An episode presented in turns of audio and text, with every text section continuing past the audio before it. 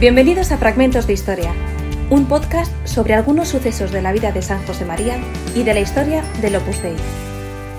Hoy, tres microhistorias sobre la Sociedad Sacerdotal de la Santa Cruz, por Santiago Martínez, historiador.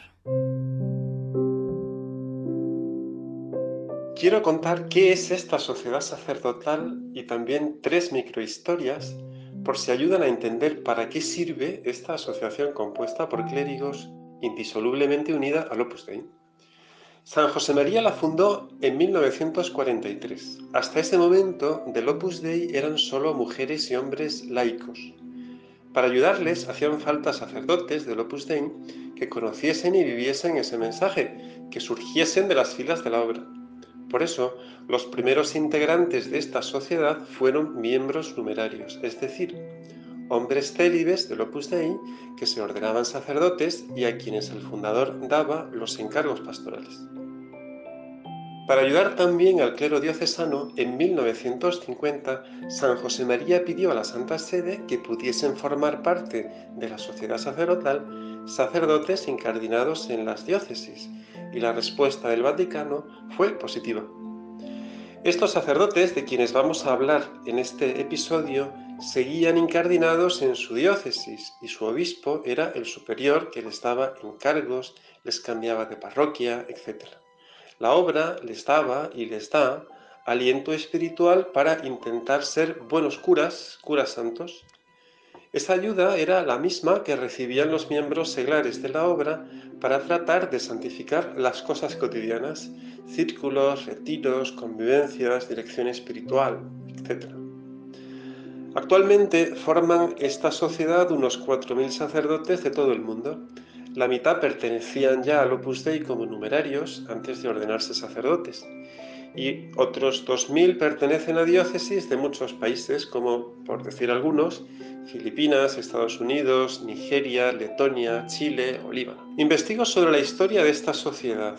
Mediante archivos y entrevistas, algunos de estos sacerdotes los pocos aún vivos que solicitaron su admisión en los años 50 del siglo XX y otros que pidieron su admisión en esta sociedad sacerdotal unida al Opus Dei, como he dicho, en los años 60 y siguientes. Es una historia fascinante sobre la que contaré tres microhistorias. Jaume Font Espigolé nació en Gerona y fue ordenado sacerdote en esa ciudad con 23 años. Fue también de los primeros de esa diócesis que solicitó la admisión en la Sociedad Sacerdotal de la Santa Cruz en marzo de 1954. Sirvió en distintos pueblos de esa diócesis como Torroella de Montgrí en el Ampurdán Bajo o Beguet en el valle de Camprodón en los Pirineos. Entonces, ese pueblo último no tenía carreteras de acceso, ni se podía llegar en carro o incluso bicicleta, solo a pie. El transporte se hacía con mulos de carga y, explicaba don Jaume Font en una carta, era más caro que el transporte de Madrid a Barcelona. La electricidad y el teléfono sí se conocían en el pueblo y también funcionaba y muy bien el servicio de correos. Las cosas no le iban de cine al buen Musem. Cada domingo celebraba tres misas y predicaba y confesaba en su aldea de los Pirineos, pero, según contaba, la mayoría de domingos nadie pasaba a confesarse.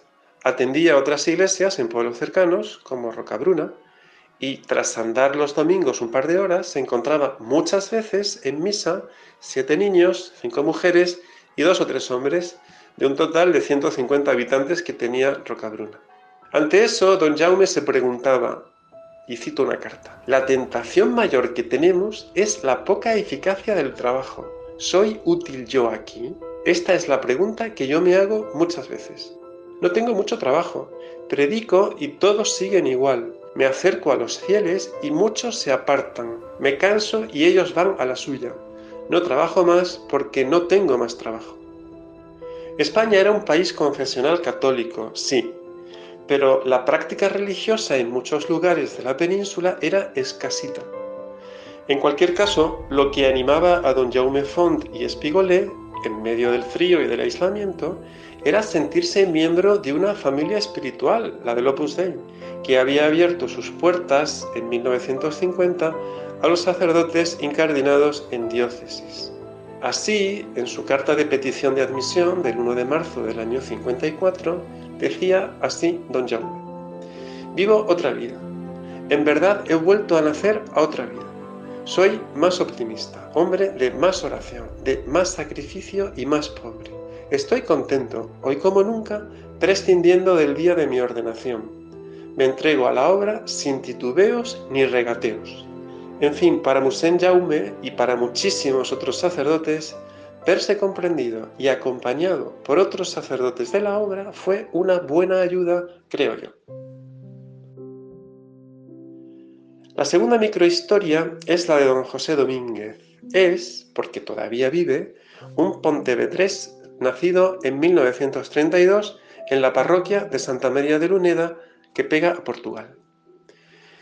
Su madre le apoyó para ir al seminario y dejar la aldea, donde él cuidaba animales y se ganaba unos dineros, 100 pesetas mensuales, unos 70 céntimos de euro al cambio actual, en la repoblación forestal de la comarca. Eso sí, tuvo que buscarse una beca porque su madre no podía pagarle los estudios en el seminario. ¿Y su padre?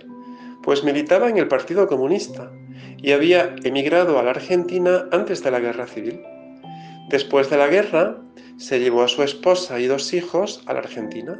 Intentó que su hijo seminarista fuera a Argentina para que no se hiciera cura. Pero don José se negó y en 1960 se ordenó sacerdote y también solicitó la admisión en la Sociedad Sacerdotal de la Santa Cruz. Sus orígenes humildes y la preocupación por la gente sencilla han marcado la vida de este sacerdote. Siendo seminarista, trabajó varios veranos en Bilbao y Zaragoza, codeándose con los obreros de los talleres Mercier y la Naval Española. Después, su obispo le destinó a la parroquia de Lavadores, un barrio de Vigo conocido coloquialmente como la Rusia chiquita, por sus muchos vecinos izquierdistas. Él mismo, me dijo, cree que habría sido un revolucionario en esos años 60 y 70 del siglo XX, tan agitados políticamente en España, de no haber sido por su encuentro con el Opus Dei. También fue capellán muchos años de un colegio en Vigo. Me explicaba que nunca estuvo en la encrucijada de elegir entre rezar o actuar, preocuparse del culto o preocuparse de los más necesitados. De hecho, la Sociedad Sacerdotal de la Santa Cruz le ayudó a poner en práctica mucho de lo aprendido en el seminario sobre el carácter incluyente del amor a Dios y a los demás, en particular a los más pobres. La tercera historia es la de don José de Pedro. Era uno de los hijos del cartero de Hinojosa de Jarque, en Teruel. Su madre murió cuando él tenía nueve años. En 1957, cuando él tenía 26 años y llevaba dos como sacerdote, marchó al Perú a echar una mano en la prelatura territorial de Yauyos, que la Santa Sede había encomendado al Opus Dei justamente en ese momento. Don José escribió cada 15 días a su familia contando sus andanzas en Matucana, en la provincia peruana de Huarochirí, ellos conservaron el centenar largo de cartas que les escribió a lo largo de los seis años que permaneció en el Perú y que yo he podido leer. Literalmente, don José de Pedro allí hizo de todo, de todo lo bueno que se puede esperar de un cura, claro. No fue un gran catequista, o un estupendo liturgista, o un sabio escritor. Sus cartas dibujan un hombre más completo que eso. Regaló sacramentos a muchísimas personas, bautizos, comuniones, unciones y visitas a enfermos, bodas. Daba catequesis y clases también en un colegio a niños y niñas. Reparó algunos templos y la casa rectoral, renovó los ornamentos y objetos de culto, repartió comida y ropa a los damnificados por un huaico, que es un desprendimiento de tierras que desplazan piedras y agua y sepultan cuanto sale a su paso. O por último, entre otras cosas, creó una cooperativa de crédito para dar préstamos a bajo interés a los lugareños de Matucana que lo habían perdido todo en ese huaico. Su primer año de estancia lo resumió así por carta. Hasta hoy, era el 18 de septiembre del año 58, he bautizado a 170 chicos, he confesado a 1.300 personas, he repartido 1.007 comuniones, he hecho 30 matrimonios, 300 sermones, 160 horas en coche, 70 horas a caballo y 13 a pie. Todos los días anoto estas cosas. Quiero saber cuándo regrese el conjunto. La verdad es que medir el bien que un sacerdote hace en su vida es misión imposible. En su caso, imagino que hizo cuanto pudo y que no le faltó el apoyo de su obispo Ignacio de Orbegozo y de los demás sacerdotes de Yauyos. Y lo mismo al volver a Teruel, su diócesis de origen, donde sirvió hasta su muerte, en mayo del año 2020, en 12 parroquias, entre otras muchas otras cosas que no caben en este podcast. ¿Qué ha aportado la sociedad sacerdotal de la Santa Cruz a estos sacerdotes? Pienso que mucho a ellos y por tanto a la Iglesia y al Opus. Por ejemplo, les ha ayudado y ayuda a tener vida espiritual. Como me decía uno de ellos, el don de Dios de que los curas normales y corrientes tengamos hambre de santidad. Hambre que, digo yo, incluye la preocupación por los demás sacerdotes y por todos los fieles. En definitiva, la sociedad sacerdotal les ha ayudado a ser fieles a su vocación sacerdotal. Pienso que les estimula, les ha estimulado a ser leales a sus obispos y al Papa, cumpliendo las tareas que les confían y obedeciendo a las orientaciones pastorales y doctrinales de la Iglesia.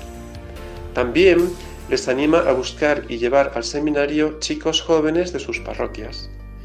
Y por último, al recordarles que deben santificarse mediante su trabajo profesional, que es el ministerio como sacerdote, tratan de cuidar los templos como una patena y sobre todo servir a las comunidades parroquiales llevando consuelo espiritual con los sacramentos y acompañamiento espiritual y aliviando si pueden sus necesidades materiales como la Iglesia siempre ha hecho. En definitiva, la sociedad sacerdotal les impulsa a tener un corazón muy grande para acoger a todos y servir a cada cual en lo que necesite. Desde luego es un ideal muy alto. Para un historiador es difícil concluir si esta sociedad sacerdotal está a la altura de esa ambiciosa aspiración. Pero sí me atrevería a afirmar que en sus primeras décadas de vida, muchos sacerdotes de esta sociedad sacerdotal se creyeron ese ideal y que en las últimas décadas del siglo XX y primeras del XXI, agitadas y difíciles para la Iglesia y para las sociedades donde hay cristianos, han ofrecido a sus conciudadanos el rostro amable de Jesús de Nazaret.